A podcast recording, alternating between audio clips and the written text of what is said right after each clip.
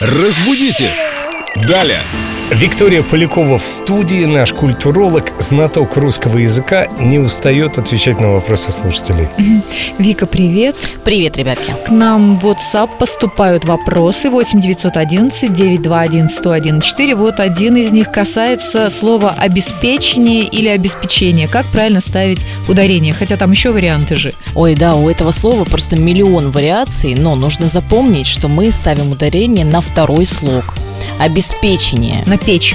Да, на печь. На печень. Так будет проще запомнить. У кого какие ассоциации? Ну, где ты сейчас увидишь? ребята. А какой еще миллион вариаций может быть? Ну, например, обеспечение, да. Оставить без печенья. Да, именно так. Обеспечение? Обеспечение не пойдет. Ну, ясно. Давайте не будем жонглировать словами. С этим ударением все понятно. Ударение на печень. И Да. всем стало легче. Именно так. Обеспечение. Обеспечение. Прекрасно. Занавес. Разбудите! Далее!